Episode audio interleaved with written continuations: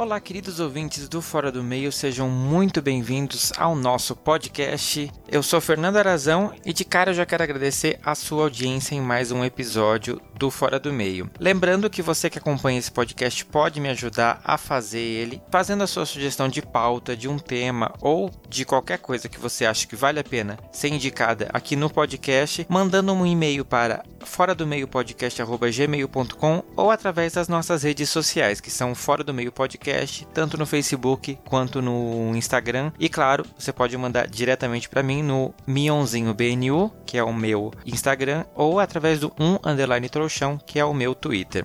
E o programa de hoje você provavelmente já ouviu o tema dele por aí, porque né, não, não, está se falando outra coisa em 2019, exceto a revolta de Stonewall. Esse vai ser um episódio que vai prestar homenagem a essas revoltas, né, como foram chamadas, justamente porque elas foram um marco para a cultura LGBT que começaram nos Estados Unidos e depois se espalharam no mundo. A gente tem a parada LGBT hoje graças a esse evento, né, que aconteceu lá em Nova York, nos Estados Unidos num bairro chamado Greenwich Village, o Stonewall Inn. Esse bar, para quem não sabe, só contextualizando vocês, ele era um dos poucos bares frequentados né, por homossexuais na Nova York da década de 60. Lembrando que esse fato, a revolta, ela aconteceu dia 28 de junho de 1969, ou seja, estamos deixando os anos 60. E para quem não sabe, a homossexualidade ela era considerada um crime em todos os estados americanos até 1962, ou seja, um pouco antes. Algum desses estados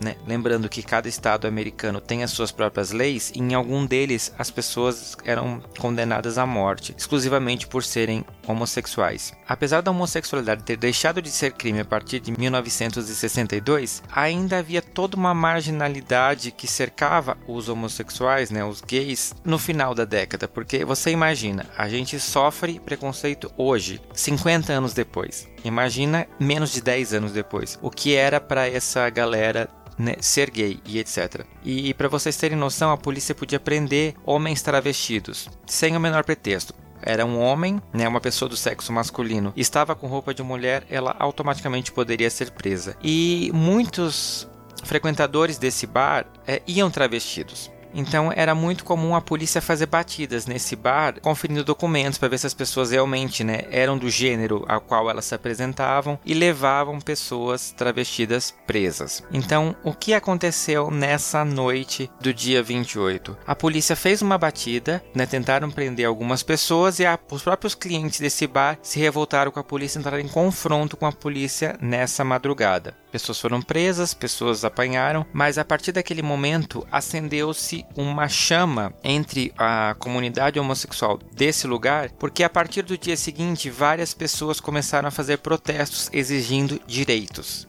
Né, os direitos dos LGBTs, começou a falar-se sobre isso a partir dessa revolta. E esse movimento foi ganhando proporção a ponto dele ser considerado um dos movimentos mais marcantes para a homossexualidade, tanto na América, né, nos Estados Unidos, quanto em todo o mundo, porque foi aí que começou a, a se alastrar essa coisa dos gays irem para as ruas e exigirem os seus direitos, né, exigirem ser vistos como iguais, como pessoas que nós somos e exigirmos termos os mesmos direitos que qualquer pessoa. Então, a partir desse momento, a partir de Stonewall, que começa essa cultura da parada do orgulho, né? Começou lá como uma marcha pedindo direitos e isso foi se espalhando para várias cidades do mundo a ponto de hoje várias cidades terem as suas paradas, algumas são muito famosas, como em São Francisco, como a própria parada de São Paulo, né, que é tão famosa que foi palco até de séries de televisão. Então, fica aqui a nossa homenagem, né, a essas pessoas, porque o primeiro grito de gay power, né, poder gay foi dado graças a Stonewall. E se a gente pode hoje sair na rua e pedir os nossos direitos, né, exigir nossos direitos, foram graças a essas pessoas que não baixaram a cabeça e foram as primeiras a lutar pelos seus direitos. E uma coisa que eu chamo a atenção aqui para você ouvinte é que né, algumas das pessoas que encabeçaram esse movimento eram transexuais, eram travestis.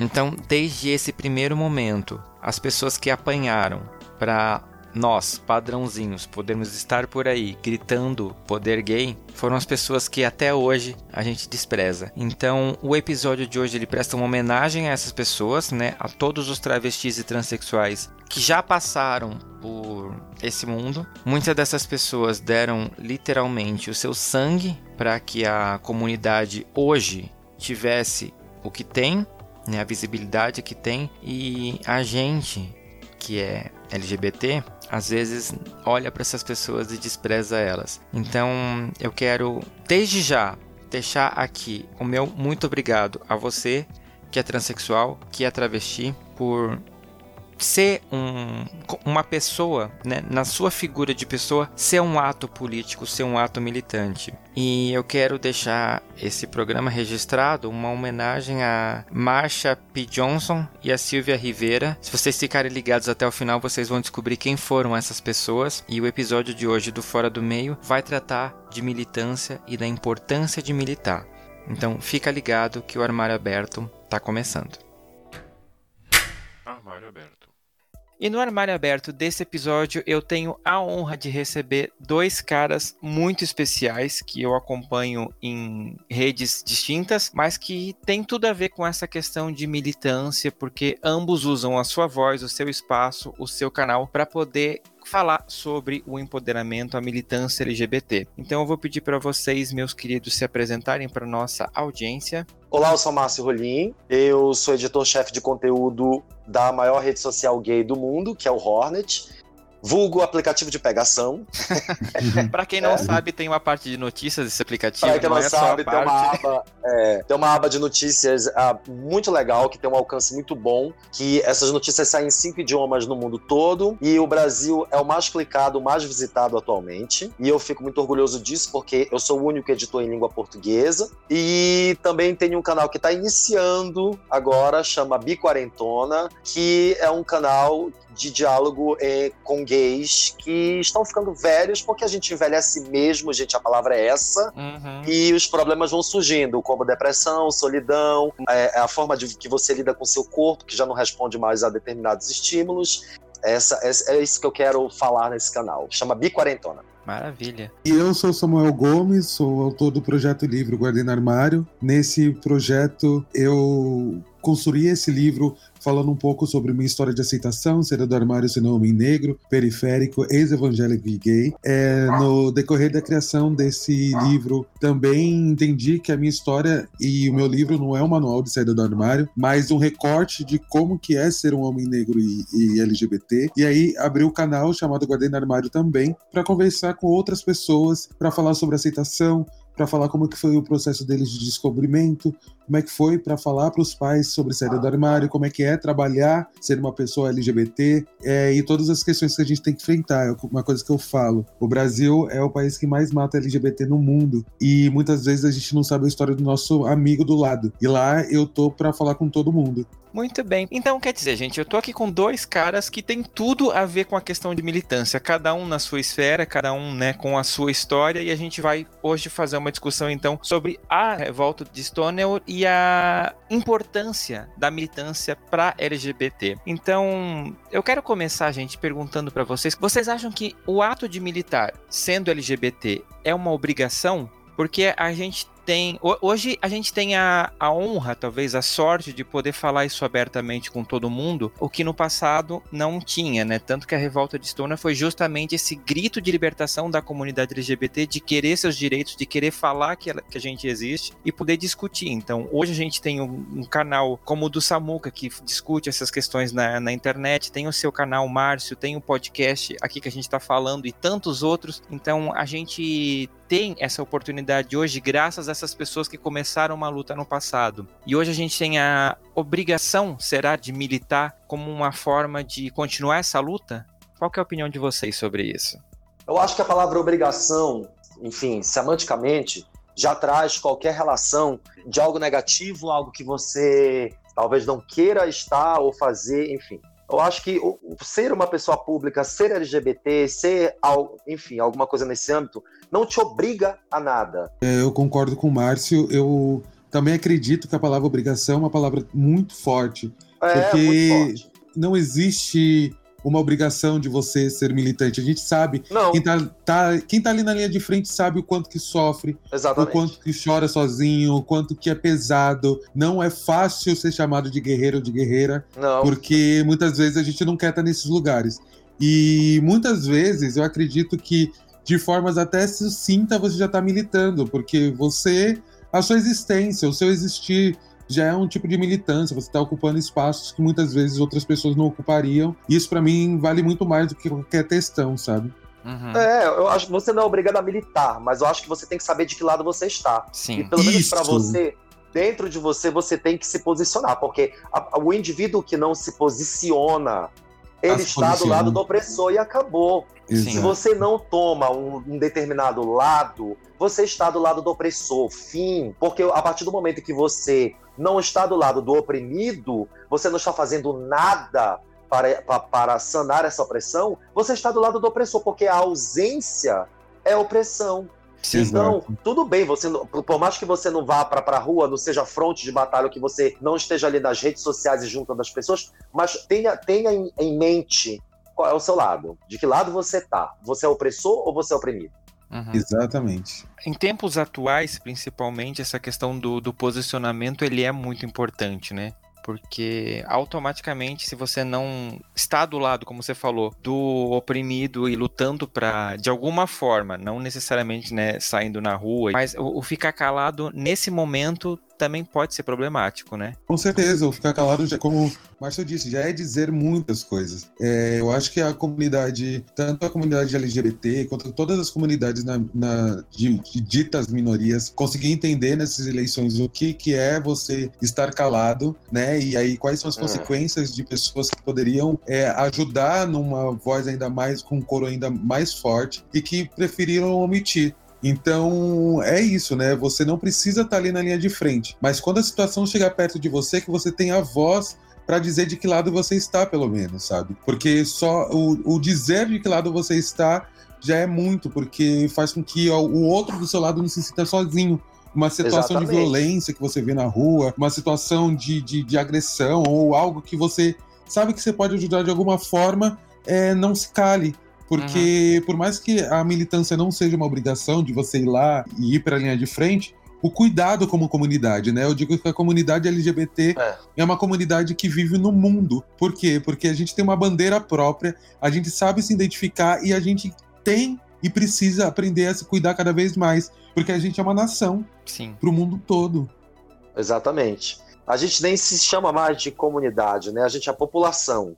Sim. Então, quando a gente se refere à massa LGBT e ou, ou mais, a gente tem que se referir à população. O fato é que nós, quando a gente se chama de popula, população LGBT, a gente caracteriza o indivíduo como um indivíduo participante de todas as atividades do, do, dos indivíduos sociais, seja ele preto, seja ele branco, seja enfim, não interessa. Ou seja, nós somos uma população, nós existimos e saber que as pessoas se posicionaram já é extremamente importante. Uhum. Acho que a militância militância ela é um âmbito um pouco mais elevado da questão de quem está próximo da luta.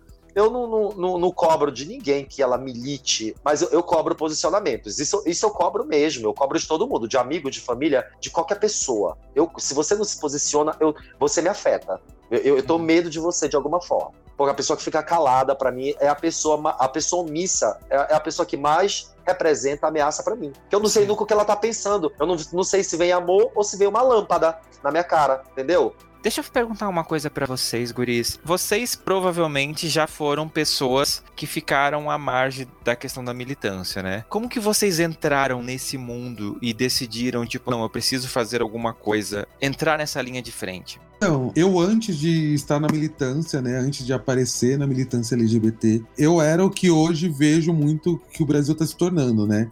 Eu tenho certeza que naquela época é, eu estaria de um outro lado da situação hoje no Brasil, porque eu era evangélico, eu negava a minha sexualidade, negava a minha, minha essência como uma pessoa negra.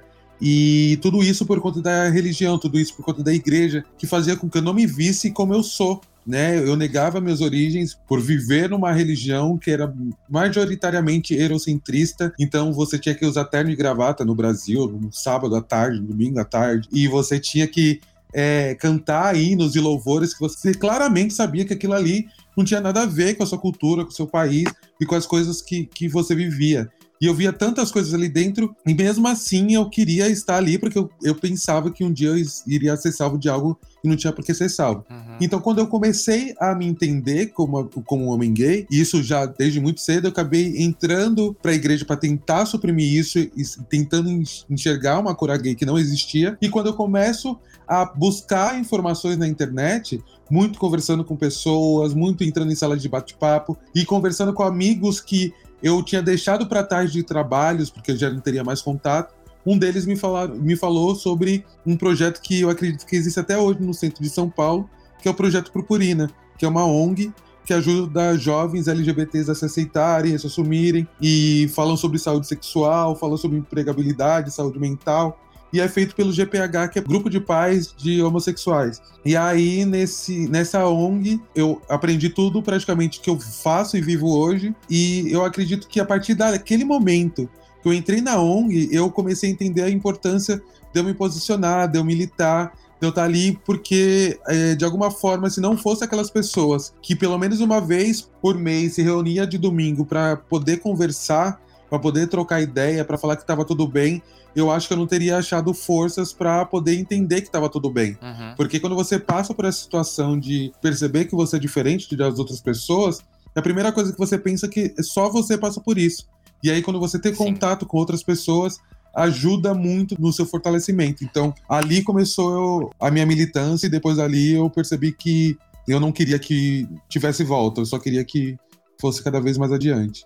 Uhum. Minha militância começou praticamente quando eu fui contratado no Hornet. Quando o Hornet me procurou para assumir a, cadeira de direção de comunicação do aplicativo, na época, que hoje não tem mais essa função, eu comecei a produzir notícias e textos e cobrir eventos. Então, eu comecei a estar em todos os eventos que existiam em São Paulo e alguns no Brasil, cobrindo e fazendo, enfim, é, entrevistando pessoas e, e, e, fazendo matérias e fazendo fotos e mini documentários e tudo mais. E eu vi o quanto era importante me envolver. Primeiro veio esse incômodo, né? E lidando diretamente com os usuários do aplicativo, eu fui ver como era ruim para bicha estar no aplicativo e viver dentro, uh, viver, uh, ser membro de uma população em que as mazelas e as doenças dessa população são muito latentes. Eu vi quanto a bicha preta, ela, ela é um objeto de fetiche, de, de desejo dentro do, do, do, aplicativo, entendeu? Exato. Eu vi o quanto a, o, a bicha velha, ela é desprezada, ela leva uma vida para conseguir um contatinho ou sair com alguém ou transar ou ter um sexo é, entre outras coisas. E então o meu incômodo aumentou muito quando eu entendi o conceito da palavra privilégio, porque eu sou um, um viado cheio de privilégio. Apesar de ser viado, eu sou branco, eu, estu, eu frequentei a Universidade Federal, é, eu tenho ótimo, excelente emprego, posso fazer muitas coisas. E isso é muito, muito diferente. Deixa um monte de pessoas com as quais eu convivo diariamente muito aquém de mim, muito uhum, atrás verdade. de mim. Elas estão muito, infinitamente atrás de mim, em, em, em vagas de emprego, em tudo.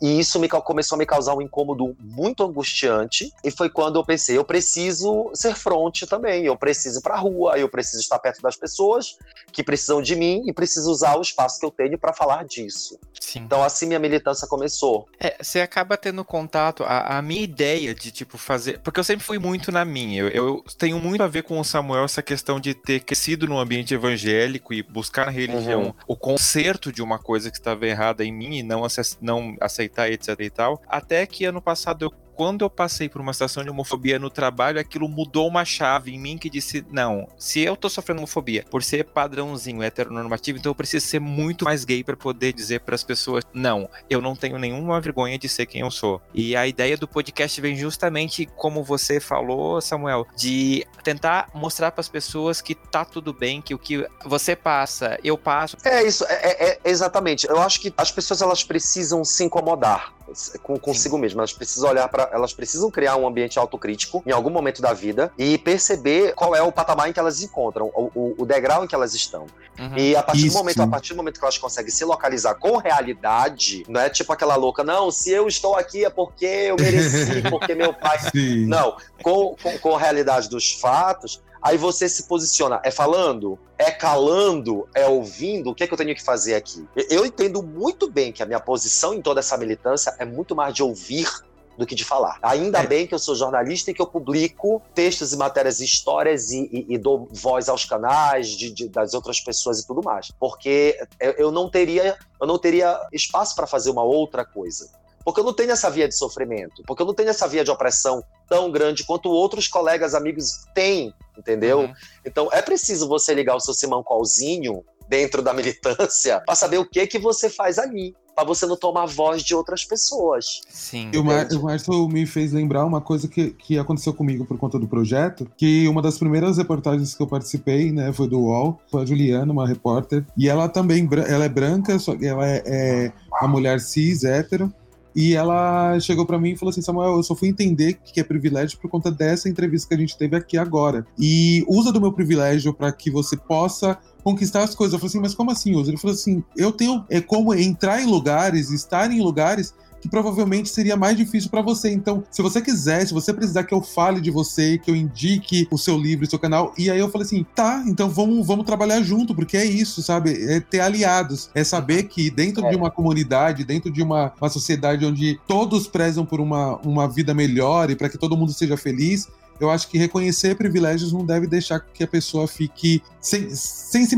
sem se mover, sabe? Ou que lute Uhum. contra. É, reconheça o seu privilégio, sim, e faça com que você consiga ajudar outras pessoas com esse tal privilégio. Se tem alguma coisa boa que dá pra você fazer com isso, faça, ajuda o próximo. Não é como uma instituição de caridade ou algo messiânico, mas sim, como o Márcio falou, eu, se eu reconheço meus privilégios e posso, por exemplo, dar voz, eu vou dar voz. E é isso que ele faz com o trabalho que ele faz como jornalista. E eu acho que Uhum. deixa ainda mais gostoso, sabe, essa profissão. Você vai. É. Você tem até mais interesse, né? Porque você acaba vivendo uma outra vida que não é sua a partir do momento que você entra nesse, nessa reportagem, né?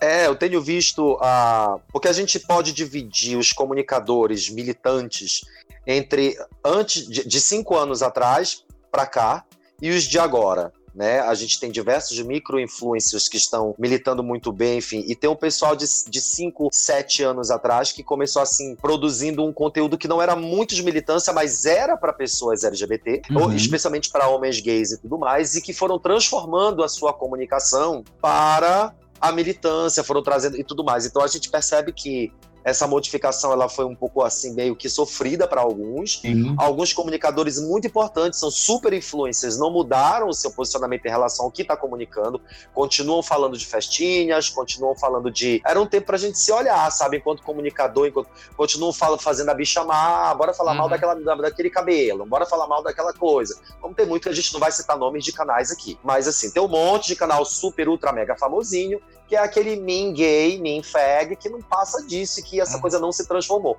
Essas pessoas não encontraram seu lugar, a, a sua posição, sabe? Mas estão aí, desfrutando do status, estão em capas. Hoje a gente teve uma capa relevantíssima, que, que saiu em Maravilhosa. todas, maravilhosa. Mas a gente tem gente ali naquela capa, tá? Que tem posição, cara, e status de militante, mas produz um conteúdo, perdão da palavra, pífio, e que ainda é a coisa da bicha má, da fofoquinha, do não sei o quê, do fazer rir, e que cujo posicionamento é meio que obrigatório, só para ganhar um pouco de mais de espaço, sabe? Mas não tá focado nisso. Isso me frustra muito, me frustra Uhum. muito enquanto comunicador, mas ok, esse deve ser outro assunto. Sim. Gente, e falando ainda nessa questão de militância, você citou essa parte, Márcio, que faz um link com outro tema do tópico que é a militância errada ou de serviço que algumas pessoas, alguns LGBTs acabam produzindo. De às vezes dar umas declarações que a gente que tá na comunidade olha e diz, mano, o que você tá fazendo? É. Vocês acham que isso tá tendo uma mudança? As pessoas estão tomando um pouco mais de consciência ou realmente essa mania, a síndrome de Regina George de algumas pessoas, ela é consciente pra poder manter o seu lugar no sol? E ainda assim, se eu tiver que jogar outra pessoa na frente do ônibus, fazer o quê? Eu, eu acredito assim, por exemplo, eu vou. Vamos falar sobre o casamento aí do influenciador que, né? é, que não houve beijo, que teve mais preocupação nas pessoas que não foram do que no próprio lua de mel, que preferiu convidar é, várias marcas e, e pessoas famosas e fazer, sei lá, mais de duas horas ou de promoções de marcas que estavam lá. Eu, eu acredito assim, tipo, se você não tem o que falar, melhor não falar nada, né? E se por acaso falar alguma coisa errada e tiver a oportunidade de se desculpar e de aprender e de dar voz para quem sabe falar é falar, eu acho que é uma coisa. Outra coisa é a pessoa errar e achar que o erro dela não vai ter consequências. Porque a gente, principalmente que a pessoa que é pública, se ela não é militante, que não seja uma pessoa que fale algo que vai ferir a sua comunidade, sabe? Nos veja como os dois amigos, como dois irmãos, sabe? Você vê as declarações que ele faz, só faz com que pessoas. Gente, o Brasil é muito grande. A gente ainda fica pensando muito em Rio e São Paulo. Sim. Se a gente for parar para pensar nos interiores do Brasil, essa informação batendo na, no ouvido de um pai e uma mãe que já tem a tendência de ser pessoas LGBTfóbicas, que tem a igreja falando todas as vezes que, que o que ela é ou deixa de ser a coisa errada. Imagina como essa informação chega. É, na época que teve o, o atentado na escola aqui no, no, no Brasil, aqui em São Paulo, uma menina falou no Twitter. É, ela é uma mulher trans, e aí a mãe dela já estava começando a entender, a aceitar, só que a mãe dela era da igreja. E logo depois que aconteceu esse incidente lá na escola, esse acidente, na real, ah, o pastor começou a falar que os jovens estavam endemoniados e que isso era coisa do demônio, não sei o quê. E a mãe dela já traduziu que a filha, por ser uma mulher trans, estava com capeta. Uhum. E aí começou a bater na filha e a filha e a menina estava lá escrevendo no Twitter o que, que ela poderia fazer, porque ela não conseguia mais ficar dentro da, da casa da mãe apanhando e ouvindo Sim. coisas então, por isso que a gente tem que tomar cuidado. É o que eu falo. Seja você um, um artista, seja você um líder de, de qualquer coisa. Por isso que foi importante esse marco da, de, de ter o STF como maioria ali votando para a criminalização da LGBTfobia, é. para que casos como esses a gente possa chegar legalmente e falar, cara, não fala isso, não uhum. faz isso. Eu acho que tem, assim, ainda tem, além da, dessa questão da religiosidade, uma questão muito difícil de tratar, né? Porque a gente tem a crença das pessoas, ela é, é muito complicada, enfim, é, você nunca sabe o que que perpassa dentro da, da, da, cabeça daquele indivíduo. Mas a partir do momento que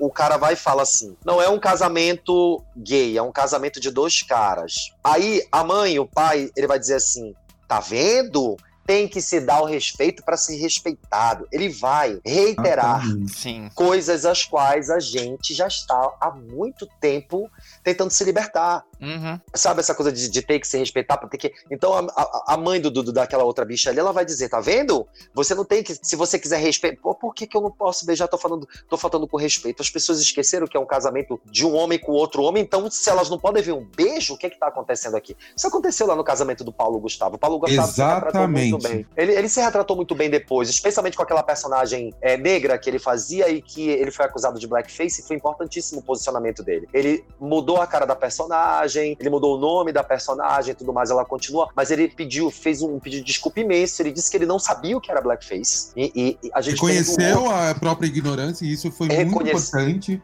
Importantíssimo. E a história do beijo mais tarde, ele também reconheceu e depois começou a postar foto de beijo em todas as redes e tudo mais. A, a importância disso eu achei muito legal. Sim. Esse moço, ele tá muito equivocado. Esse, esse, esse, esse moço aí da, da, da, história atual, ele tá absolutamente equivocado. E isso é, é, é rastro de perseguição, de opressão que ele viveu dentro da casa dele. Entendeu? Com certeza, ele não... é homofobia internalizada. É muito internalizada. Homofobia. Ele acha que ser gay é rótulo. Ele ainda tá naquela. Não, isso é um rótulo. Eu sou gente. Eu sou Sim. ser humano. Sou... Não, como diria Pablo Vidarte, antes de ser político, antes de qualquer coisa, eu sou bicha. Exatamente. Bicha, meu, meu corpo é é de viado. A, a, partir daí, todas as outras coisas virão. Então, se Sim. você quiser me compreender e me ver, já me veja antecipadamente como bicha. Aí depois, a sua visão posterior após isso, ok, a gente vai construindo. Mas ele não vê assim, infelizmente. Uhum. Infelizmente, a gente está falando de uma pessoa que teve a maior audiência do Instagram numa live em todo uhum. mundo. Eu fiquei sabendo que até uma inquilina minha aqui no quintal que eu moro, ela falou assim: Nossa, minha filha falou assim: Mãe, faz um cachorro quente, um suco para mim. E aí ela falando, a mãe dela falando para mim, né? É, a menina se arrumou, passou maquiagem. Eu falei, filha, você vai sair? Você pediu pra fazer coisa? Não, mãe, eu vou assistir o casamento do fulano de tal. E aí, é, tipo, você imagina quantas pessoas que esse cara tá influenciando, sabe? Totalmente. Esse tipo de, de, de serviço só faz com que anos de luta e resistência é, não é que caia por água abaixo, mas a gente sabe o quanto é difícil a gente passar uma boa informação e fazer com que as pessoas compreendam. Mas para que as é... pessoas entendam o senso comum e, algo, sei lá, distorcido, é muito mais fácil. Então, tipo, que ele continue fazendo aquilo que ele sabe fazer, que é a arte dele lá, de fazer as pessoas irem, mas não mistura as coisas. Se você não sabe o que você está fazendo, falando, não faça. Sabe, o que, que foi aquele casamento? O que, que foi aquelas, aquela, as justificativas? O que, que foi tudo aquilo, gente? Sabe? Foi o caos. É, foi o caos o caos. E não é só isso, esse antiposicionamento que atrapalha a nossa vida está em todos os aspectos. Quando aquela maluca lá fez aquela capa da revista, reproduzindo uma senzala, sentada numa cadeira que é exclusiva da, da, da, Umbanda, não é isso? Sim. Não sei se, enfim, fazendo toda aquela história. Alguns artistas se posicionaram a favor da Bonita, que posteriormente acabou pedindo demissão, como Ivete Sangalo, como a própria Preta Gil, sabe?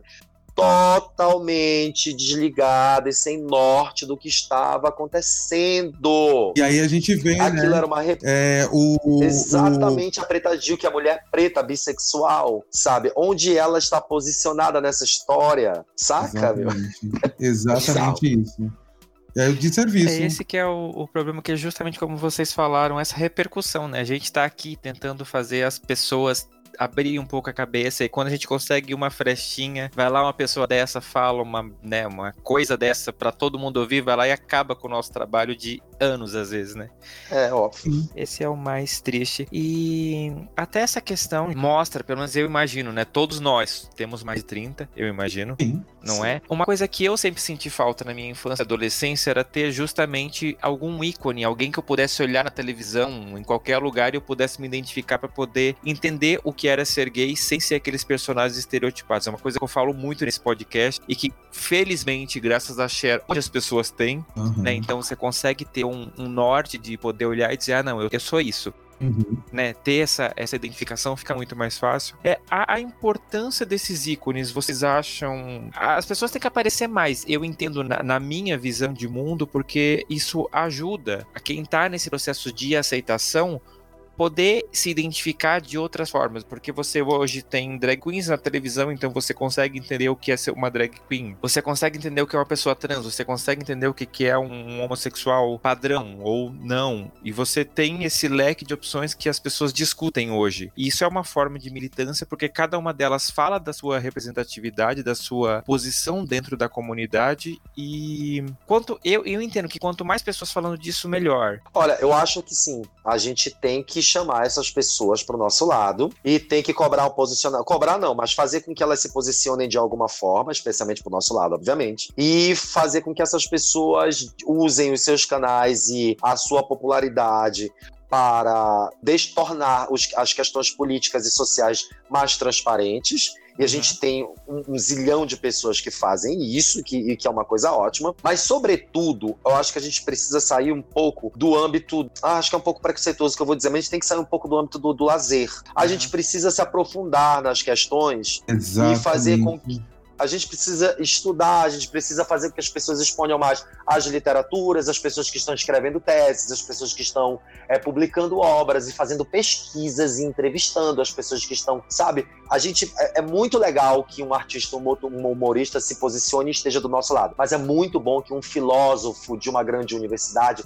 esteja Exato. do nosso lado. Exato. E é muito bom que a bicha saiba que a fala daquela drag é muito legal e que motivou ela a fazer uma coisa mas é muito importante que aquela bicha também tenha debaixo do braço um bom livro, uma boa Exato. publicação, porque senão ela vai pegar publicações ruins, livros ruins, e isso é foda, entendeu? Sim. Ou ela vai ficar presa nas frases do RuPaul. Você tá entendendo? Tô, ai, vai, ai, amanhã vai estar. Tá, quando esse podcast for pro vai todo mundo. Não fala mal da RuPaul, essa bicha amarga!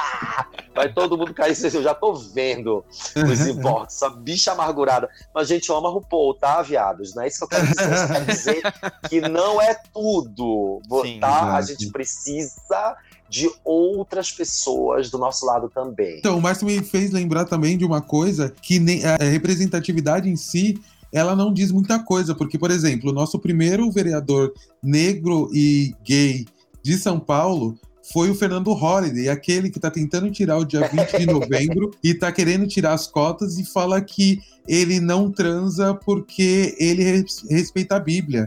Tipo, é. ele, ele é o oposto de mim, sabe? Eu até falo que uma das coisas que faz com que eu queira é, sair como vereador por São Paulo É uhum. pra, por, porque não, não tá certo isso, gente. Não é possível que a gente saiba que hoje em dia a gente tem tantos nomes fortes que nos representam online e a gente não conseguir entender que na hora de assinar ali o papel, na hora de, de testemunhar ali para que outras vidas ainda estejam vivas, a gente ainda dependa de pessoas que não vivem o que a gente viveu. Uhum. E quando tem alguém que viveu o que a gente viveu, é praticamente é um capitão do mato é, sem entender praticamente nada do que está fazendo, que vai atingir a ele mesmo. Nunca estudou história, não sabe o que aconteceu com os LGBTs que, que apoiaram Hitler, sabe? Sim. Então é preciso ter sim uma consciência e entender que, assim como o Márcio falou, a gente precisa ler é, escritores LGBTs, a gente precisa Exato. ver outros referenciais do que pode se fazer como LGBT. Uma das coisas que eu prezo muito no meu canal é que as histórias que eu conto, é, uma vez até uma, uma pessoa falou para mim: Ah, Samuel, todas essas histórias aqui têm final felizes. Eu falei assim, pra final triste é só você ligar a TV que todo dia morre um LGBT. Sim. Então, o que eu tô querendo sim. mostrar aqui para vocês é que é possível sim passar por todas essas dificuldades, mas as pessoas que estão aqui ou saíram de casa construindo as suas vidas, ou se formaram e foi atrás do que gostava de, e sonhava em trabalhar, ou que apesar de todas as dificuldades conseguiu é, ter uhum. o que uhum. queria, sabe? É, e é isso, sabe? Para que as pessoas possam entender que a gente não tá somente na mídia, nos lugares de destaques, mas que a gente está vivendo como qualquer cidadão e que uhum. as outras pessoas que não fazem parte do nosso meio LGBT nos reconheçam como humanos. Porque Sim. por mais que a gente grite que a gente está pedindo por humanidade, elas ainda veem a gente como é, ETs e somente siglas. Eles não sabem que a gente é, chora, que a gente tem dificuldade, que a gente tem boletos para pagar. E a única coisa que a gente está lutando é pelo direito de amar e ser respeitado, sabe? Sim. Até é, é bacana essa fala de vocês, porque as pessoas na televisão que representam personagens gays, eles têm geralmente, tirando alguns filmes, mas geralmente na televisão mesmo, que é o que atinge a maior parte das pessoas, tem um quê de comédia. Então volta aquele estereótipo tipo da bicha que é engraçada, da bicha que faz piada etc e tal. E não é assim, né, gente? Então, realmente, a importância de ter pessoas comuns gays dizendo: olha, eu sou um professor, eu sou, sei lá, um babá, eu trabalho num posto Sim. de gasolina, é, é, muito importante porque isso vai deixando humano o negócio. A gente não é palhaço 24 horas por dia. Exatamente. E até essa questão do, do Fernando Holiday, eu Vim do Sul, para quem não sabe, e a, tirando a vergonha atual que eu sinto de ter, né, ser de Santa Catarina, onde certos presidentes tiveram uma votação expressiva e etc e tal, é, é uma coisa que eu olhei para essa pessoa sendo eleita e eu não entendi até hoje qual foi o pensamento dos eleitores de colocar um ser humano. Como a pessoa acha realmente que ela tá uhum. imune a, a, ser gay só porque não transa para seguir a Bíblia ou porque não vai chamar o casamento com outro homem de um casamento casamento gay? Eu acho que tá na hora da gente discutir muito e muito abertamente em todos os canais possíveis de falar sobre a tal homofobia internalizada. A gente fala muito sobre ataques homofóbicos feitos por heterossexuais, mas a gente acaba esquecendo que tem muita gente que não se aceita. Uhum. Assim, tem muita gente que não se aceita. E isso precisa ser falado. E essas pessoas que não se aceitam não vão aceitar que o outro se aceite porque ela tá sofrendo e ela só quer replicar esse sofrimento pro outro. É, não só que não se aceita, mas que ainda não, não entende que o corpo dela. A, a, sobretudo, essas pessoas não entendem que, ela, que a, a, vida dela, o corpo dela é um corpo dissidente. Que ela acha que ela, ela fez um acordo. Por exemplo, eu voto no Bolsonaro, eu me posiciono de direita e as pessoas vão. Elas sabem que eu sou bicha, mas elas vão me passar a ver como um indivíduo que, um outro indivíduo, ele faz uma espécie de acordo com a direita para Exato. safar o seu corpo. Mas, na verdade, esse corpo não está livre. Ele continua sendo um corpo dissidente e uhum. continua sofrendo todos os males que todas as outras pessoas é, de posicionamento oposto vão sofrer. Mas elas acham que elas estão protegidas. Quando um preto, quando um gay, quando um se posiciona igual Fernando Holliday, elas acham que eles estão no lado seguro da coisa. Não, você não está, meu amor. Você continua sendo viado, você continua sendo preto. E quando aquela pessoa branca, loura, burguesa, que embora não seja dona do meio de produção, mas acha que tá salva porque é um, tem um pouquinho de dinheiro, ela, você vai ser o primeiro alvo dela, você tá na frente dela. Não é porque você votou no Bolsonaro, porque você, você, você se posicionou igual ela, que você tá salvo. Você não está salvo. Exatamente. Você continua sendo um corpo dissidente. É uma espécie de acordo. Você vende sua, seu voto, sua, sua, sua opinião tudo mais, e você tá. Entendeu? É, é, é um acordo que não vai ter lucro nenhum. Uhum. Exato. Você tá se enganando, na verdade, né? Exato, óbvio. E, gente, me contem uma coisa. A gente citou ali a questão da militância pela internet. Vocês acham que militância virtual, ela é eficaz ou militância mesmo é presencial? Como que vocês enxergam essa questão de hoje em dia a gente ter acesso à internet, ter voz pela internet, poder falar as coisas? É claro, é diferente de, da militância, por exemplo, que o, o Samuel faz, que tem um canal no YouTube que fala de coisas, ou o Márcio, que escreve matérias tratando essa situação em um aplicativo aplicativo que atinge várias pessoas, mas vamos supor, uma pessoa lá no seu Twitter. Como vocês enxergam essa, essa questão de hoje em dia as pessoas terem voz e acharem que elas estão militando plenamente, mas tipo, no seu Twitter, naquela sua bolha? Eu acho que a gente tem a resposta nas eleições para prefeitos em São Paulo. Até o prefeito se enganou achando que ele iria até para o segundo turno, porque na internet você acaba tendo uma voz, mas a gente acaba esquecendo que eu, se eu não me engano, é menos de 50% da população brasileira tem acesso a internet, de fato, de ter acesso à internet móvel, fora de rede Wi-Fi, que sabe, ou como que é utilizar realmente a internet. Muita gente, o primeiro contato com a internet é o WhatsApp pelo celular, é. e aquilo é somente a internet daquela pessoa.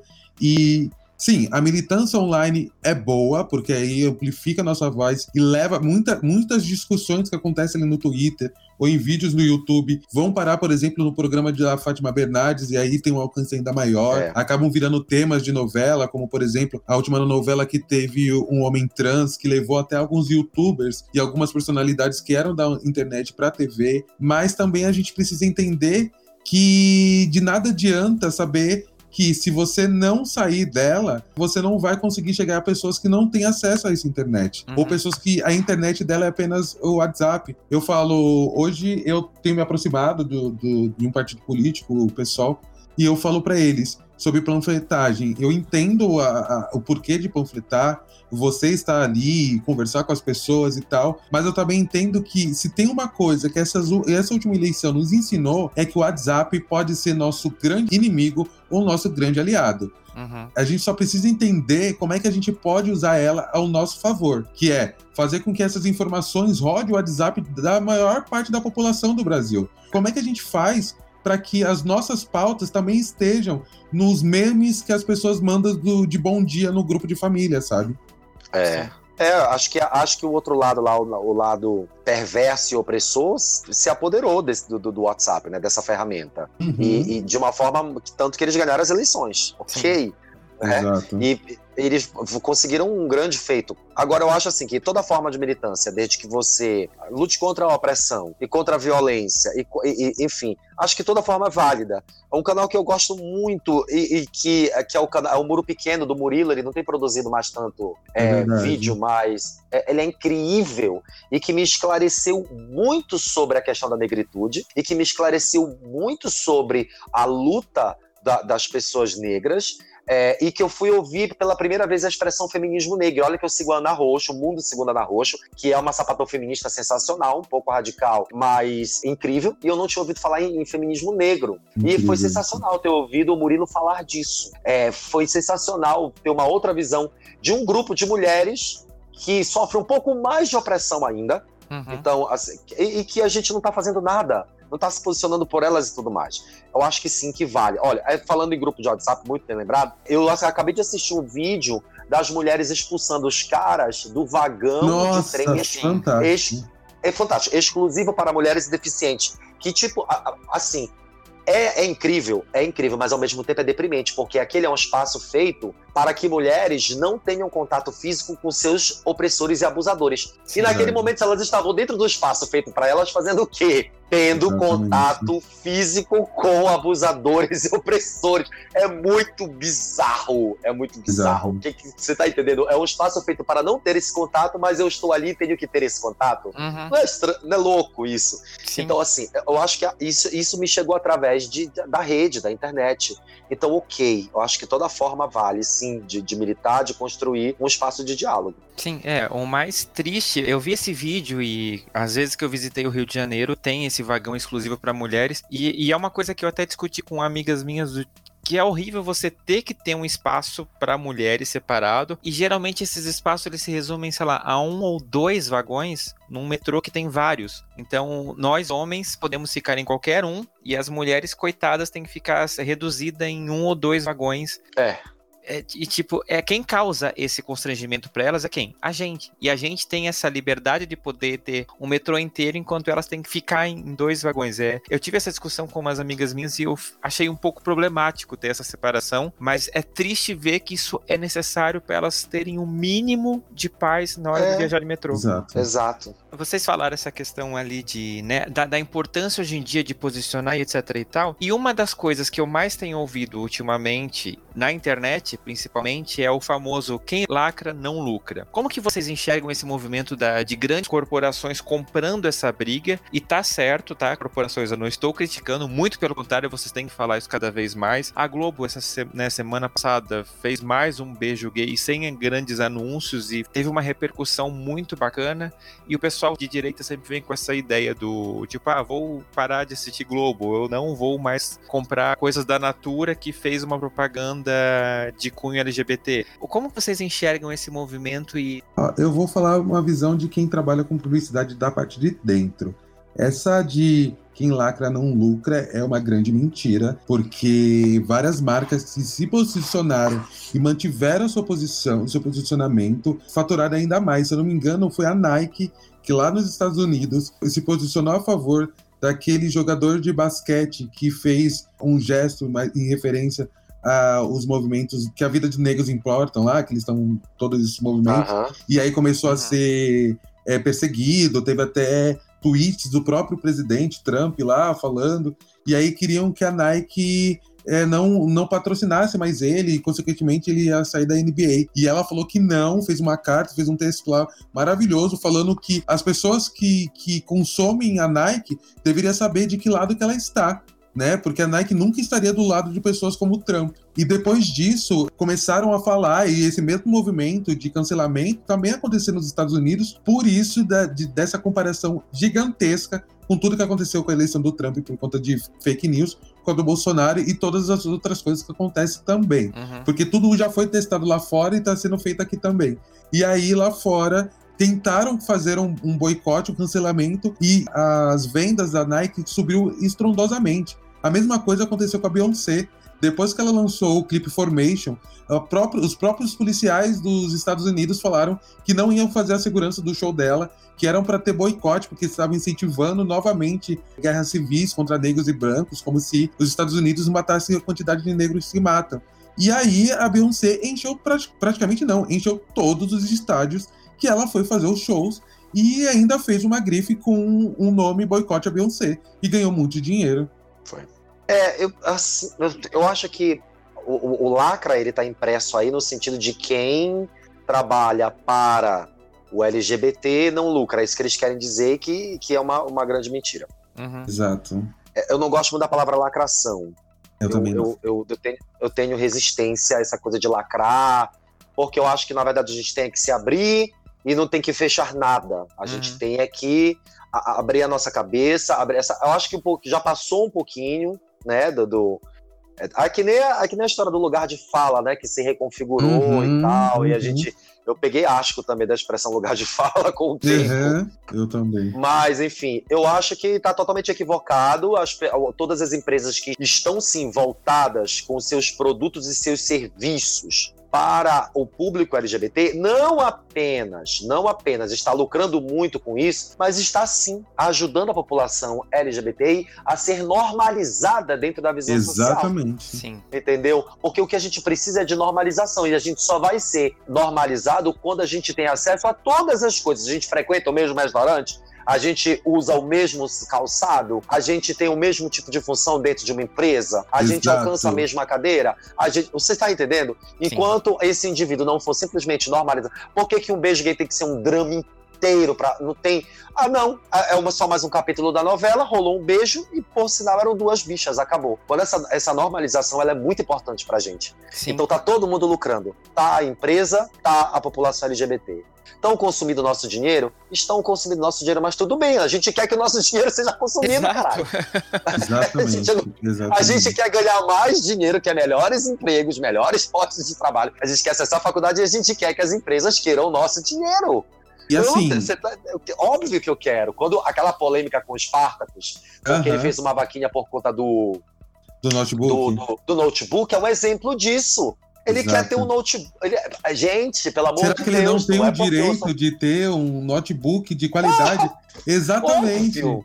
Exatamente, Exatamente, meu. O posicionamento dele estava absolutamente certo. Ele disse: Eu quero dar o melhor e eu quero sim ser um blogueiro igual todos os outros blogueiros brancos que Exato. trabalham aí. Entendeu? Então eu quero um notebook, MacBook sim, da melhor qualidade e acabou. Ele não, não roubou nada de ninguém. Exatamente, Entendeu? é o trabalho, é fruto do esforço do trabalho dele, e é justamente isso que, que precisa estar claro também, né? Quando você falou sobre essa questão de lacrar e, e, e o movimento da lacração, e até agora, o movimento do cancelamento, eu acho que é. por um motivo, por um período, até importante a existência, que é só naquele boom para que gere a discussão. Depois, acaba-se com tudo, porque assim, aqueles que estão ali, agora falando mais de indivíduo e não de empresa, que está ali lacrando por lacrar e não está deixando o espaço aberto para o diálogo, acaba não conseguindo, não conseguindo nada. A questão da lacração, de lacrar por lacrar, de fazer testão para ganhar likes, a gente já passou dessa fase. Eu acredito que a gente precisa de um diálogo. É a mesma coisa com cancelamento. Eu acredito que sim, num período que foi o período eleitoral, a gente precisava fazer com que as, os artistas soubessem que a gente ali estava incomodado com o posicionamento deles. E agora é o momento do diálogo, de trazer para perto, de ensinar o que tem que fazer. É igual agora, a parada LGBT tá para chegar e a gente precisa entender quem são as marcas e quais são as marcas que só se posicionam no período de parada e quais são as marcas que estão realmente fazendo algo fora dos meses de parada, sabe? Uhum. Que estão é. procurando pessoas LGBTs para seus castings, que estão contratando pessoas trans, que estão é, contratando pessoas negras, que estão ali de fato fazendo uma mudança tanto interna quanto externa. Porque uhum. aí você consegue entender que de fato a gente está conseguindo construir uma sociedade melhor. Porque Sim. não adianta falar de empresa sem falar do lado humano. Empresa não é feito somente de máquinas. Se você não tivesse humano, você não consegue vender e você não consegue chegar às pessoas. É, mas exato. É até interessante você falar, porque agora a gente está entrando em junho, né, gente? E, e, é onde as marcas mais trocam avatares no Twitter, né, nas redes sociais, fazem aquela coisa bonita para dizer, ó, nós apoiamos LGBT. Deu julho, mudou o calendário? Esquece. Não se ouve falar nisso mais até junho do ano seguinte. Isso é um e problema. também, né? não só esse, mas também ver quem foi que apoiou o coisa, né? Exato. Que é a principal. Ah, tem uma. Tem uma eu, eu fazer até. Não sei se vai chegar algum momento a gente falar isso. Tem uma sapatão chamada Mayra Reis, incrível, e ela tem uma revista chamada Reversa Mag, que é a Reversa Magazine, e que ela é a, a LGBT das empresas. Ela só fala desse assunto. Ela deu palestra em todas as empresas, dentro e fora do Brasil, ela é aqui de São Paulo. Então, uhum. quem quiser saber muito sobre o posicionamento das empresas, até coisas simples como o banheiro a gênero dentro da, das empresas, quem tem, quem não tem, quem se posicionou, o que essas empresas falam, assiste, ouve os podcasts da, da Mayra Reis, ao Reversa Meg, e, e, também vai no LinkedIn que ela publica tudo lá, bota Mara Reis, porque ela só trabalha dialogando com grandes empresas. Inclusive, ela tem uma plataforma em que você cadastra seu currículo e ela encaminha gratuitamente para empresas que têm vagas destinadas a pessoas LGBT em suas companhias, que é muito legal. Eu acho que se chama camaleo.co.com camaleo.com. É uma plataforma sensacional, um trabalho incrível de formiguinha que ela está fazendo, mas está fazendo. Então, é bom saber mesmo quem tá, quem não tá se posicionando aí, falando de. Sim, sim. E também tem a Maite do Transemprego também, que tá fazendo é, um corre junto com as empresas para contratar pessoas trans. Tem a Patrícia do Emprega Afro, que também é. faz esse corre também para pessoas negras. Então, tipo, hoje em dia não tem como a empresa falar assim, ah, eu não sei o que fazer. Uhum. Você tem que saber tem o que fazer. Tem a Incluser também, que é uma organização que eu conheço, que são amigos meus que também participam, que faz esse mesmo trabalho de indicar LGBTs para empresas e de representatividade. Então, realmente, desculpa hoje em dia de não sei como, é furada. Assume que você não quer. É. Exato. E Samuel, você citou o próximo tópico, que é realmente a cultura do cancelamento. Hoje em dia a gente está ouvindo falar muito dessa questão de cancelamento. Vamos cancelar fulano, cancelar ciclano. E até a Glória Groove, ela fez um tweet falando que eu não vou fazer parte dessa cultura, porque quando eu cancelo alguém, eu tô tirando a oportunidade dessa pessoa de debater comigo e de ela aprender ou de eu aprender, ou vice-versa. Exatamente. E isso é realmente um, um problema, né? Porque a gente está lutando o quê? Para ter diálogo, para a gente poder conversar com as pessoas, as pessoas olharem o mundo através da nossa visão e daí então compreender, criar empatia. Cancelar é um problema nisso, porque você, eu tô certo, apenas. Exato. E, e assim, é, é aquilo que eu falei: existe e existiu um momento para que o cancelamento existisse. A gente precisava fazer barulho, precisava fazer com que essas pessoas que estão ali lucrando com o nosso dinheiro é, entendesse que a gente não, não, é, não é bagunça, uhum. sabe? LGBT não é bagunça. Não adianta vir você querer falar que, ai, eu, eu amo os LGBTs, olha, eu beijo meninas também, olha, eu faço isso, é. faço aquilo. não adianta você fazer essas coisas, chega na hora que a gente precisa, porque os nossos estão morrendo, a pessoa fica quieta. Ou muitas das é. vezes ela, sei lá, vou dar um outro exemplo sem citar nome, ela se faz de negra quando quer, Sim. quando é mais vendável lá para fora. Então, eu acredito que a gente precisa entender que se a gente cancela essa pessoa, a gente não tem oportunidade de chegar até ela para poder conversar e, e, falar o que está acontecendo. Uhum, e exatamente. se isso acontece, fica muito mais fácil para o lado de lá ficar mais forte, porque não adianta achar que não existe lado de cá e lado de lá, porque existe. E do lado de lá, eles têm um senso comum que é muito mais fácil de entender. É. E aí eles vão falar: ah, tá vendo? É por isso que a gente faz isso, isso e aquilo. E aí o que, que a gente vai fazer? Sabe? A gente precisa ser pedagogo. Eu sei que é difícil, eu sei que é chato, eu sei que é irritante a gente ter que falar com gente grande que, olha, não pode isso, não pode aquilo. Mas se não somos nós a falar, não vai ter como eles replicarem, entendeu? Sim. É. é, eu acho que cancelar é muito. Acho que a gente já passou muitos anos, aí, muitas décadas, séculos sendo cancelado pelo lado de lá. Quando a gente faz a mesma coisa com o outro lado, a gente perde a chance de trazer pessoas para o nosso lado e a gente comete o mesmo erro que o opressor vem fazendo com a gente há anos. Uhum. Glória Groove é fada sensata, né, gente? No Dia da Mulher ela já tinha dado aquela declaração. Parem de me desejar Feliz Dia da Mulher, porque eu sou só uma bicha com a boca pintada usando uma saia. Não Exatamente. sou mulher. Já... Fada sensata, né, gente? É outro papo. É. Eu, eu concordo, acho que cancelar não é o caminho. Agora, óbvio, tem. A, como é o nome daquele blogueiro, aquele menino que faz a, a, o signo das, das pessoas todo? É o.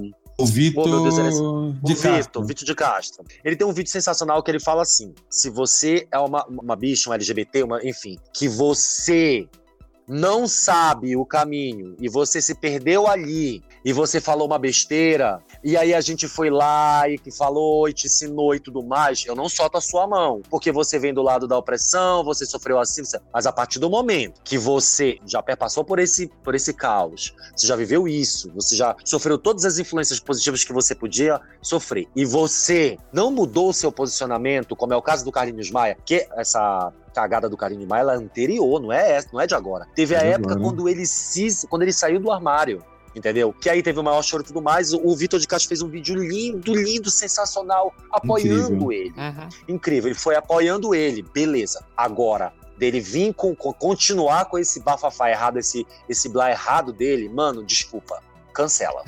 Vai chegar um momento. Não, vai chegar o um momento que a gente vai precisar cancelar alguém. Porque uma coisa, você, isso aí já é má fé. Sim. Entendeu? Já é você se posicionar mesmo contra. Você é um tirano, caralho. Entendeu? Então, desculpa. Eu cancelei o Carlinhos Maia. Eu também. Cansado, não vou. É uma bicha que eu não seguro a mão. Querida, desculpa, mas a sua mão está bem solta. Eu não, não seguro a mão desse, desse tipo de bicho. Não seguro, porque ele porque... teve a chance dele lá na vez passada, quando ele se assumiu.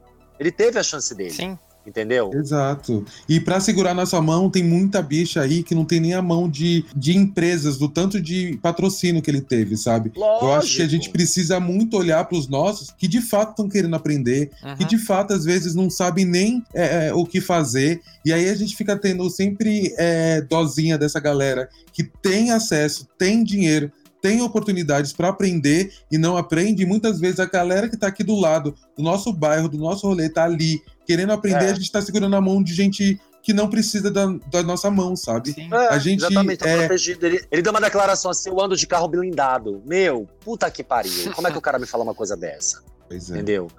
A gente tá aqui levando bala, tiro, porrada de bola. A gente não, né? As bichas afeminadas, pretas, gordas da periferia e que trabalham Exato. 12 horas por dia, que eu nem tô levando bala e tiro. Entendeu? O cara vem me dar uma declaração dessa. Sim. Tô nem aí, eu ando de carro blindado. Porra, É. não dá pra segurar essa mão. Entra no que- na questão da revolta de Stone, que foi justamente isso, né? Quem é que tava lá na frente apanhando da polícia? As travestis, a- a- as trans. É. E foi até um negócio que eu vi um documentário hoje, que eu vou indicar daqui a pouco, fique ligado, ouvinte. A assim, a primeira parada aqui, a primeira questão, quando se reuniu todo mundo pra falar de orgulho LGBT, os travestis tinham que ficar onde? No fundo. Agora a gente não precisa mais de vocês. É. O que, que a gente tá fazendo? Eu volto a falar o que perguntei no episódio sobre a síndrome de Regina George. Aonde a gente tá errando? O que, que a gente tá fazendo de não tá apoiando e conscientemente sendo mal e afastando as pessoas que estão lutando pela gente? Falta de empatia. A falta de empatia de se colocar no lugar do outro. A gente acha que, ah, pronto, tá resolvido. Eu sou bicha, eu assumi esse posicionamento, então agora tá tudo bem pra mim. Meu, você tem que ver, primeiro, entender de privilégios. Uhum. Quando você entende as categorias dos privilégios, você Ai, pensa, Márcio, eu tô você... amando tudo que você tá falando, sério. Eu, É, Mano, falta como total de seria, empatia. Como se o mundo seria melhor se todo mundo pensasse como você, Márcio. Juro pra você. sério É, mesmo. cara, é terrível isso, porque, veja bem, olha, eu sou o Márcio, eu sou bicha, então tá ok. Todo mundo vai segurar minha mão, amor. Porque eu já assumi, eu sou bicha, eu vou ser bicha, bichérrima, e tá tudo maravilhoso. Não, eu sou uma bicha branca magra. Vamos lá, empregada. Muito bem empregada. Então, assim, calma aí, viado. Por que, que a gente tá deixando a travesti lá pra trás? Por que, que a gente tá deixando a trans lá pra trás? Por que, que a gente tá deixando a mulher negra lá pra trás solitária? Porque você tá ocupando uma posição dentro da população LGBT sofrida de privilégio. Ainda, entendeu? Ainda dentro da população. Tá errado. Você precisa se reposicionar e ter empatia. E aí, cara, tem um cara, o Ronaldo Cerrui, ele é ator e teatrólogo. Ele faz uns pequenos posts sobre a empatia. Que a empatia não é você apenas se colocar no lugar do outro, mas é você abstrair todas as suas, posições de corpo físico, tá? E aí você se colocar num corpo que é metafísico para você compreender o sofrimento do outro indivíduo. Vai muito além de você você saber o que ele está passando, mas de sentir a dor dele. A dor da exclusão, a dor do esquecimento, a dor do apagamento, a dor da objetificação, entendeu? Então assim, eu vivo, eu vivo, gente, eu trabalho no aplicativo para bicha sabe? Podem falar o que vocês quiserem, mas eu tô acostumado com a bicha sarada, bonita, gata e que tá pegando tudo aqui no app. Quando a gente publica uma matéria, ela vem fazer críticas. Ah, sai daí, sua bicha velha. Meu, pá, é muito difícil, dói muito ouvir isso. Sabe? Sai daí que me admira de ti, gorda, aqui no app, tá fazendo o quê? Eu tenho, esse, eu tenho prints disso, prints e prints e prints. De gente falando isso dentro do aplicativo de encontros, que era para ser um local seguro pra gente. Não é. Entendeu?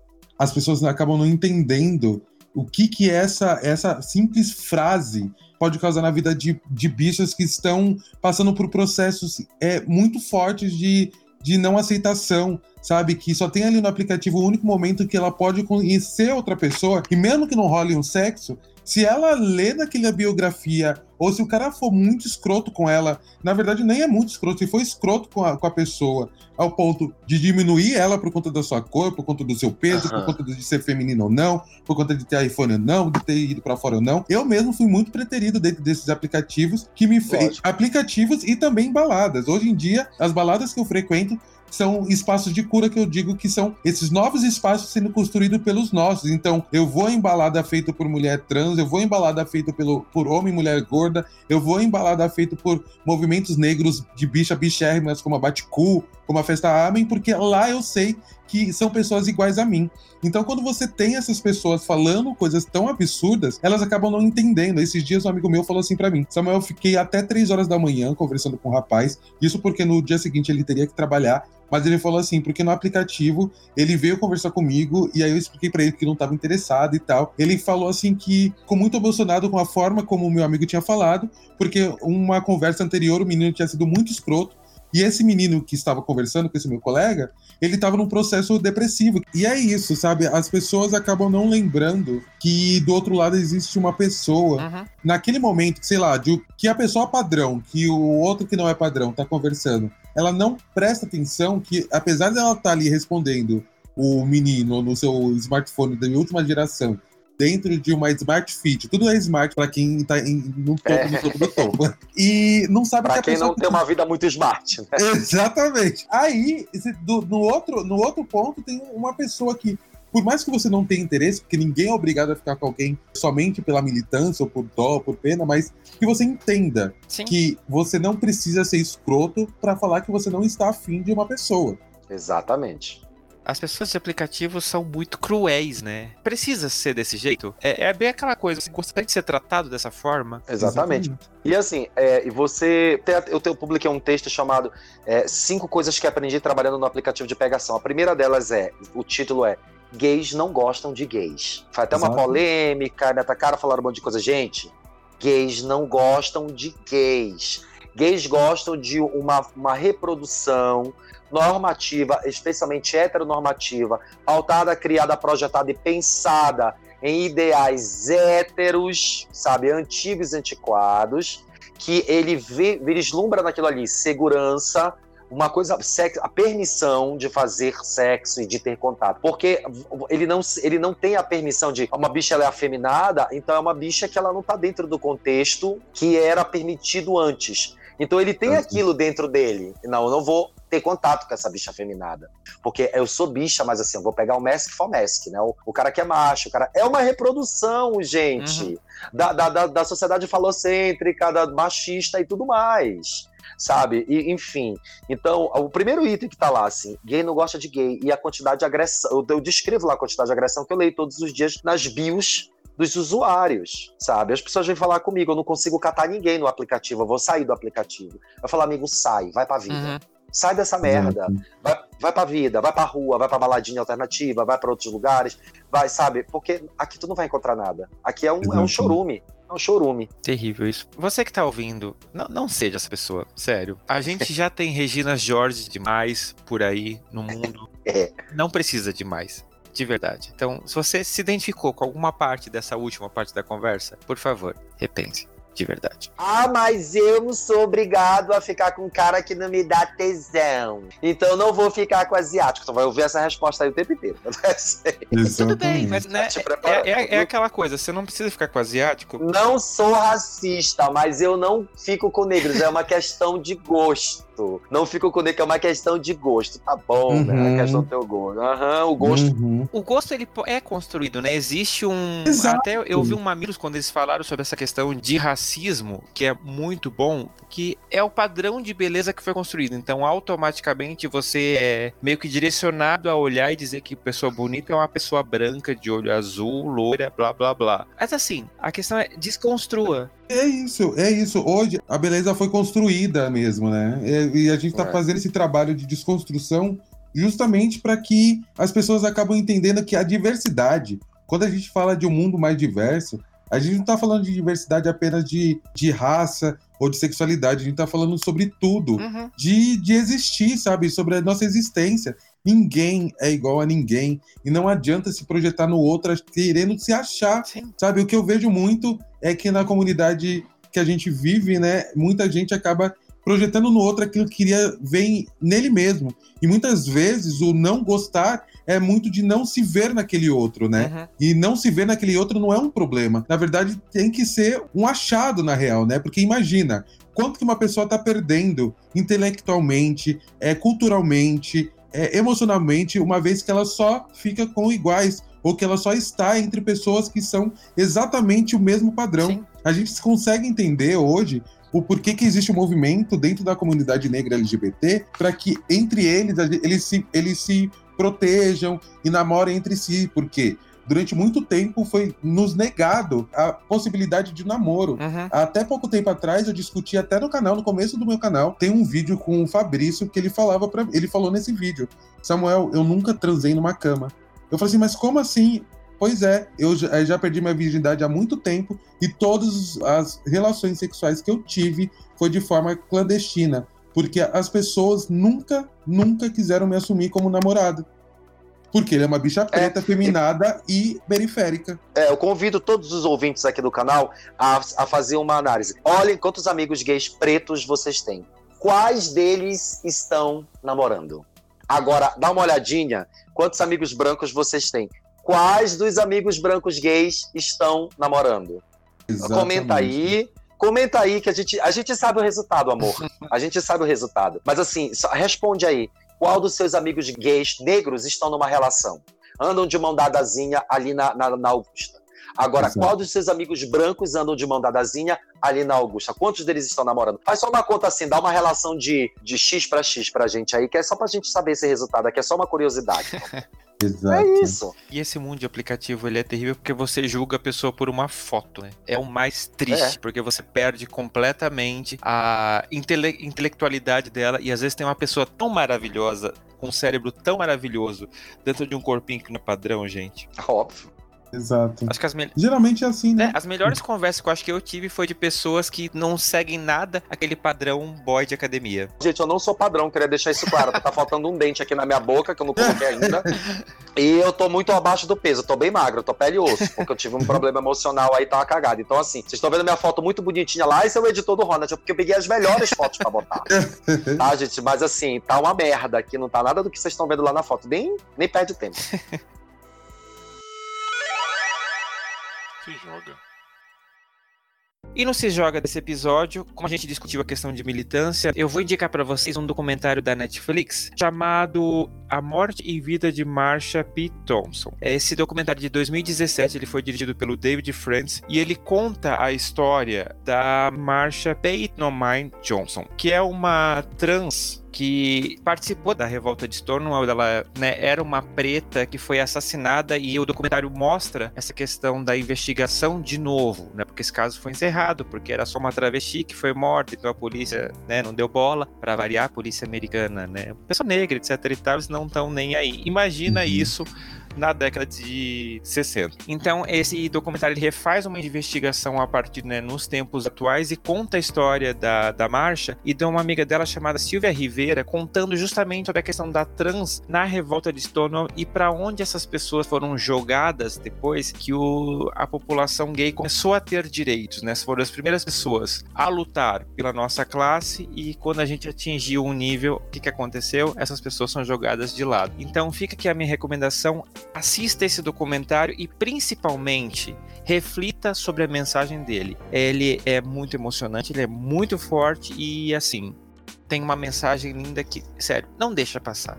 Para você melhorar a sua militância, não deixa passar, por favor. É só o que eu peço para você. Convidados queridos, o que, que você recomenda de lição de casa para a audiência do Fora do Meio?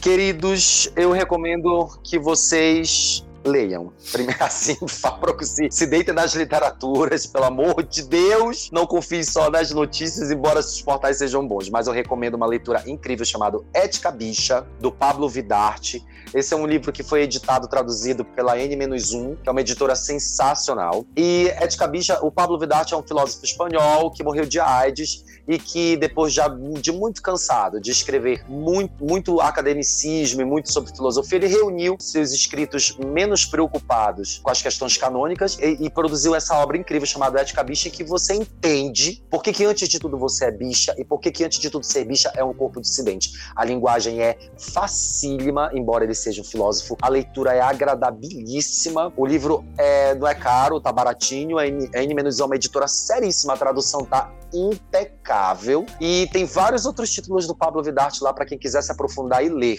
Então eu recomendo eticamente. Eu tive a chance de estar na mesa de lançamento desse livro lá no evento, que foi incrível. Estava com o Alisson Prando, que é um filósofo sensacional que faz a palestra Politizando Beyoncé e tudo mais. E tava o Ronaldo Serruia, que é um, teatrólogo. Eu era só uma bicha lá convidada, não sei nem porque me convidaram, foi muita honra. Lancei esse livro aqui junto com a N-1 lá no, no, no cabaré. Eu, le, eu recomendo essa leitura. Façam.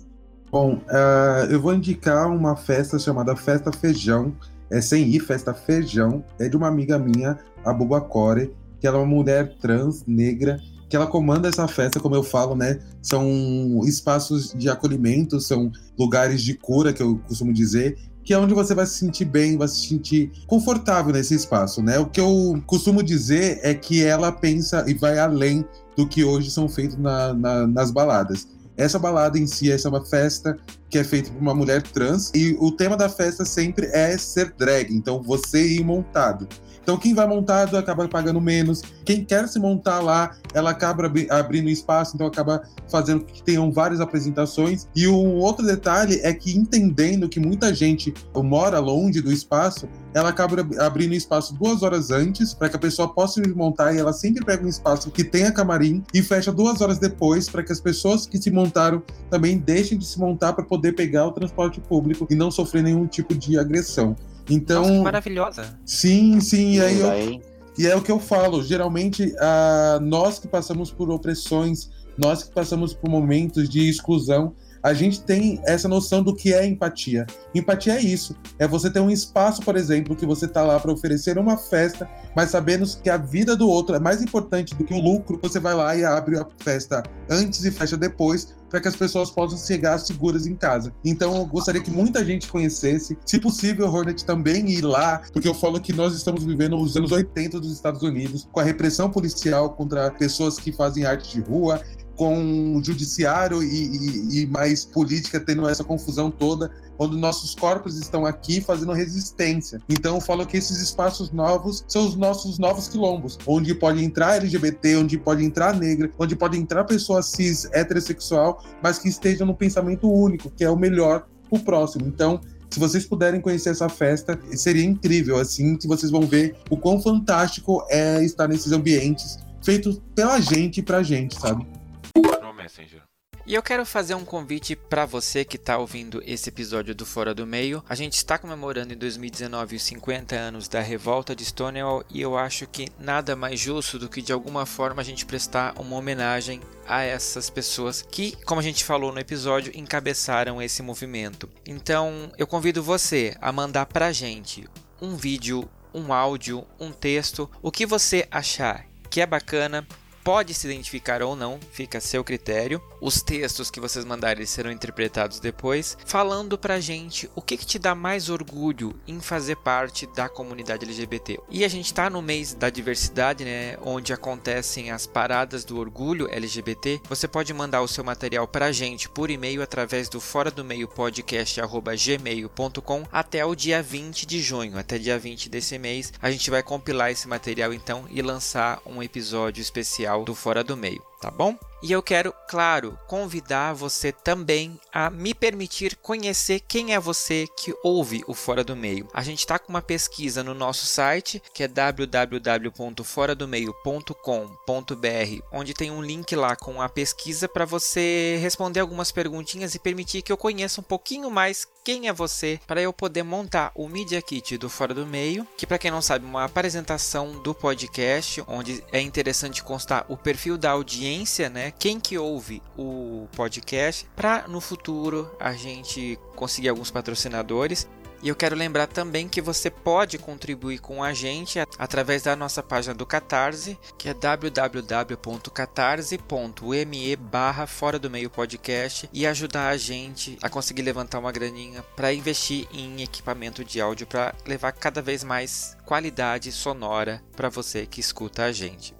E claro, eu quero deixar o meu beijo muito, muito, muito especial para as cidades né, que estão sempre fazendo download dos episódios, ouvindo aqui o Fora do Meio. Todo programa eu tiro esse tempinho para mandar um beijo especial para vocês. Eu posso não saber o nome de cada um de vocês que está ouvindo, mas eu, eu, consigo ver da onde vocês são, né? Os dados que o megafono me apresenta e lembrando que você pode ver como que é o processo de fazer o Fora do Meio lá na nossa página do YouTube, tem um pequeno documentário lá onde eu conto um pouquinho mais sobre esse processo e da onde eu tiro essas cidades que eu vou falar agora. Então eu já quero deixar o meu beijo para São Paulo, para Osasco, para Porto Alegre, para Maceió, para Curitiba, para Santo André, para Long Beach na Califórnia, para Porto Velho, para São José de Mipipu, para Belo Horizonte, para Ganshoren na Alemanha, para Brasília, para Fortaleza, para Amadora de Portugal. Um beijo enorme para Portugal. Eu, gente, de verdade, eu morro de vontade de gravar com português. É, é, sério, tem um podcast que eu comecei a ouvir daí, que ele já acabou, que é o Fora do Armário, que, que até eu achei que tinha uma proposta muito parecida com o Fora do Meio, mas não, eles têm uma outra pegada. Era um podcast que já, já acabou, mas eu fiquei com muita vontade de conhecer e falar com as pessoas de Portugal. Então, você, irmão português que ouve a gente, eu quero conhecer você. Manda, manda um e-mail pra gente de verdade. E também para a cidade de San Cristóbal, que pelo que eu pesquisei fica na Venezuela. Então, um beijo enorme para vocês. Muito obrigado pela audiência. É muito importante para mim ver que vocês estão consumindo o Fora do Meio. Honey.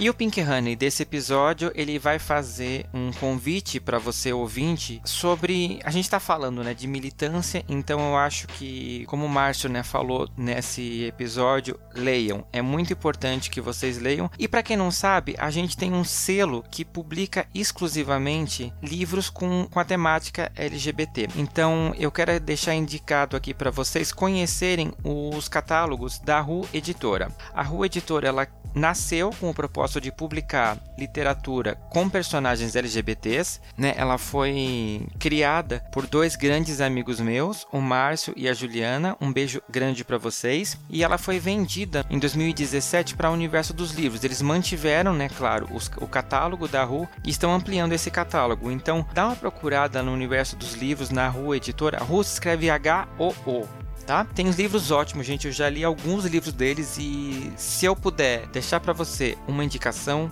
que você procure os livros dessa editora nas livrarias, na internet, que vale muito a pena. E é isso, gente. Eu quero agradecer imensamente. Eu não tenho palavras para dizer o quanto eu tô contente por ter tido o Márcio, por ter tido o Samuel aqui gravando comigo esse episódio, que ficou incrível. Eu acho que a gente conseguiu passear por todas as questões, discutir a militância e fazer a audiência pensar, principalmente, a questão da militância, que é fácil, não é? Mas, assim, como a gente falou no começo, a gente está numa fase do Brasil e quiçá do mundo que a gente precisa aprender a se posicionar. Não dá para ficar de um lado ou de outro. Então, meninos, muito obrigado mais uma vez e contem pra gente onde a nossa audiência acha vocês para saber mais, pra seguir vocês. Ó, meu, meu Instagram é bem facinho, é biquarentona, B-E-E 40 tona. Biquarentona tudo junto numeral. E lá tem o link do, do YouTube, lá tem tudo. É só seguir o Biquarentona que vocês vão me encontrar e vão me encontrar em tudo que eu, que eu ando fazendo. E no Hornet, né, que vocês estão ali no aplicativo de pegação, que eu sei que estão. Vocês não precisam me mandar alô nem nada, gente. É só vocês darem um clique na matéria. Clica, comenta, interage. Todo dia tem três matérias, dois de site parceiro e uma matéria original que a gente escreve por aqui. É isso. E vocês me encontram no Instagram como Samuca, com K sem o A no final, Gomes, número 4. É, em qualquer rede social, na verdade, você consegue me encontrar assim. E no YouTube com Guardiã Armário e também o site guardianarmário.com, onde você pode é, ver matérias que futuramente vão ter algumas, alguns textos lá meu publicado. E também, se quiser tirar dúvida, chamar para palestra, estou ali disponível no guardianarmário.gmail.com. Muito bem. Gente, eu, eu, sigo esses dois caras e sigam de verdade. Samuel, eu sou fã do seu canal. Ai, seu fofo, obrigado. Fofo. Obrigado, obrigado mesmo. E futuramente vamos conversar porque eu preciso gravar com você também, como não? E lembrando que você pode sugerir pautas para esse podcast através do e-mail fora do meio podcast gmail.com todas as nossas redes, Facebook, Instagram, você nos acha como arroba Fora do Meio Podcast. Tem, claro, as minhas redes pessoais. No Twitter é um underline trouxão e no Instagram é mionzinhobnu. Então me segue lá, manda sua mensagem. Eu leio todas, vocês sabem disso. E eu convido você que está ouvindo no YouTube ou em alguma plataforma que permite você comentar, deixe os seus comentários nesse podcast. Conta pra gente a proporção dos seus amigos namorando brancos e negros e o que, que você acha importante na questão da militância no seu dia a dia dia. Eu quero saber, hein? Então fica aqui o meu muito obrigado pela sua audiência. Grande abraço e até o próximo. Tchau. Tchau. Tchau.